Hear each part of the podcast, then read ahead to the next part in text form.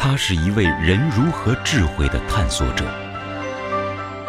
他对民间的疾苦，对于我们现在面临的问题，恐怕有更深的体会。他是体会了中国人精神上从被动到主动，呃，这样一种巨大的变化。在他的著作里，你能读到马克思的原味，同时又是真正中国化的马克思主义，因为他做到了中国传统哲学、西方哲学和马克思主义的汇通与超胜。他是一个坚定的马克思主义者，但他绝不是一个教条的马克思主义者。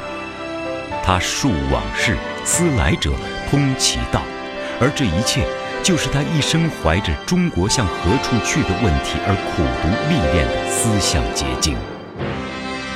大师冯契，纪实频道献映。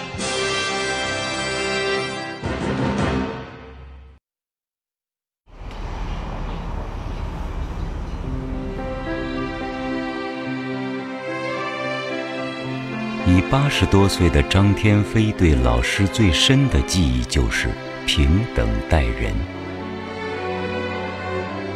一九五四年，张天飞考入华东师范大学政教系，在欢迎新生入学的座谈会上，他见到了当时担任政教系副主任的冯契。他介绍了我们系的每一位教师，没想到呢，到最后。他讲到最后，把躲在后面料理社会的一个一个一个小青年，穿衣服也比较破烂，他把他拉过来，跟大家讲：“这是我们系的公务员小李同志。”一个公务员，他这样对待他，这是一律平等的。当时这个事情。很感人，跟旧的学校的风气不一样。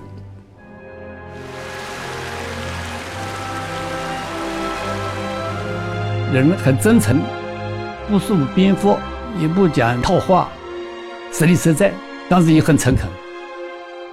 对我们这个学习啊，要求很严格的，但是呢，在平常相处的时候，就是非常亲切的了。很随便的跟你跟你的交谈的了。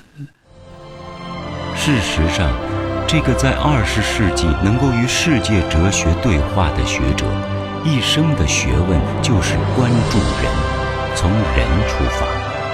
他说：“理智不是干燥的光，走近它，你可以触摸到它为人的智慧和自由所做的努力和贡献。”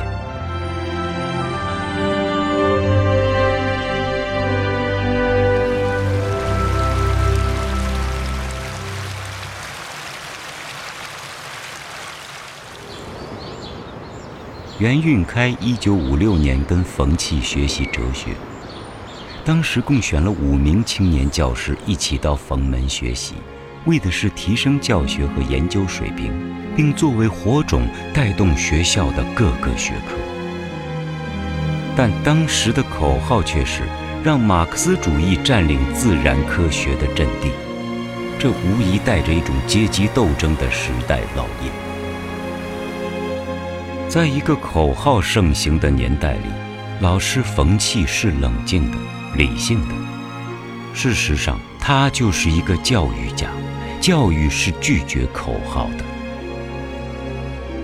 要求我们呢，读书以后一定要做读书笔记，而这个读书笔记呢，一定按期要交给他审阅，非常严格的了。但是，一般的相处也是很亲切。与老师耳濡目染、朝夕相处，袁运开深得真传。后来，星火果然在华师大燎原了。当时把理科的这个青年教师、中年教师、老教师，差不多一共是二十几个、二十几个人了。那么，那么我呢，就当时利用这个机会呢，我就等于当老师了。十年动乱后。袁运开出任华师大正副校长十四年，然而他说，学科的发展完全靠人的培养和学术的力量。这样形成了一股力量，这些人呢也有了这方面的基础，就在这个基础上，文革以后，我们学校就成立了辩证和自然辩证法研究所。后来研究所呢进一步发展为自然辩证法暨自然科学史研究所。那么这个呢就培养研究生，主要是。那么这个实际上，嗯，大概有两几百个人学学生呢。彭一莲不是一九五六年跟随冯契学习的五个青年教师，但他旁听了全部课程。他讲的这些内容呢，实际上也都是围绕着他智慧学说的建立。你比如说，是讲黑格尔的哲学，讲列宁的哲学笔记，他都是在那里讲人的认识，啊，讲人的认识，就是讲认识论、辩证法、逻辑学。这三者怎么是统一的？就是不可偏废的。就是在马克思主义哲学当中，这三者是统一的。在彭一莲的认知中，老师就是一个了不起的教育家，他是一个做哲学家的教育家。他的学问和为人都是未来者，尊重人的。一直非常感激永熙先生。一直非常感激先生，他从来没有把我当做这样一个，或者说有政治问题的人，是吧？有家庭家庭关系这么不好，对我另眼相看。相反的，他对我提及很，关心很多。彭一莲曾报考冯契的研究生，但考了高分，却因出身不好没有录取。后来，他一直以旁听的形式跟随老师学习。与冯契在华师大共事四十年，他一直把冯契当作为人为学的引路人。他也是从培养一个年轻教师着眼的，也不是对我有什么特别的关爱，但是我自己领受到，那是非常不容易的。在那个政治运动频繁的日子里，关爱学生最重要的表现就是关心他们成长的路径。这样的关心是一种境界，是哲学层面的。他用鲁迅的话说，这个话很有意思的。鲁迅出关里面说，同样一双鞋，孔子穿了踏朝廷，老子穿了走流沙。老子是避世嘛？那么知识分子。还有什么其他路呢？到民众中去，既不走流沙，也不踏朝廷。所以他的哲学的品格啊，非常高级的。我们学生讲到这点，没有一个不敢。但是，在一个政治运动不断、大学教育几乎是全盘苏化的年代里，是不利学生的培养和成长的。一九五六年，倡导双百方针，冯契在全国高校第二次高师会议上提出了“化理论为方法，化理论为内在的德性”的思想。这一重要思想关心的仍然是人的成长和发展，它既是对如何理论联系实际的回答和阐释，又是在哲学层面上克服教条主义的危害。更重要的。文革后，冯契构建智慧说，化理论为方法，化理论为德性，就是他构建智慧说的原则。他认为，在我们中国人来讲，你可以把四书五经背倒背如流，可是你做的事情跟他相反的话，你这个人还叫不学无术。在五十年代。我以为总的口号仍然是马克思主义与中国革命实践相结合。我提了两个补充的口号，即化理论为方法，化理论为德性。意思是理论与实践的联系要在两方面深入下去。一方面，哲学要成为方法论；另一方面，要以科学的世界观培养新人。后来挨了批评，我便不提这两个口号了。理论真正意义在于，它为我们这个进一步认识这个世界、改变这个世界提供了一种内在力量。这种具体体现就是它在我们进一步的认识这个世界和改变这个世界过程当中，转化为我们认识和实践的一种方式，这就是理论的真正意义。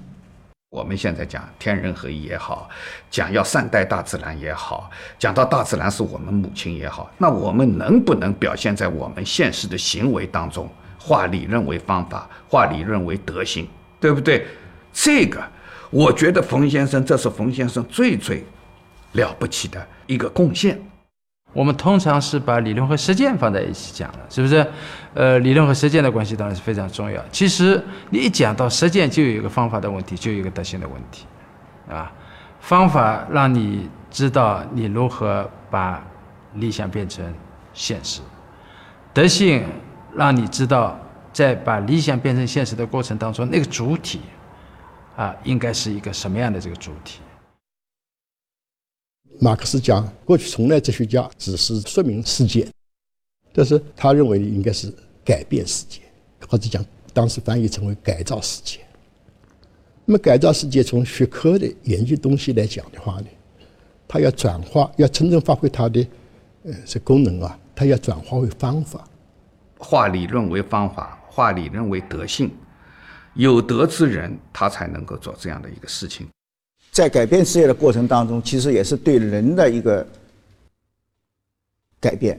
这个的改变是指各个方面的思想的、观念的啊，这个行为的这样的一种改变。那么，这种改变的一个核心呢，就是一个人格的培养。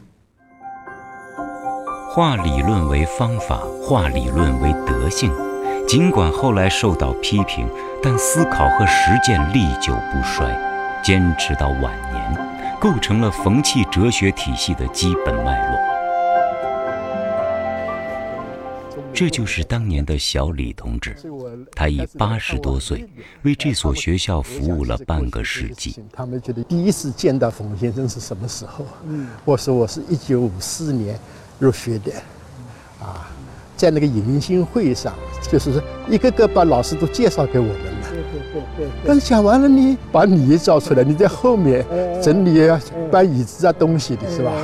收材料的时候，给大家介绍，这是我们系的公务员小李同志。冯先生这个这个一生待人是都是这样很平等。冯先生很关心人的，冯先生一生就是尊人至尊。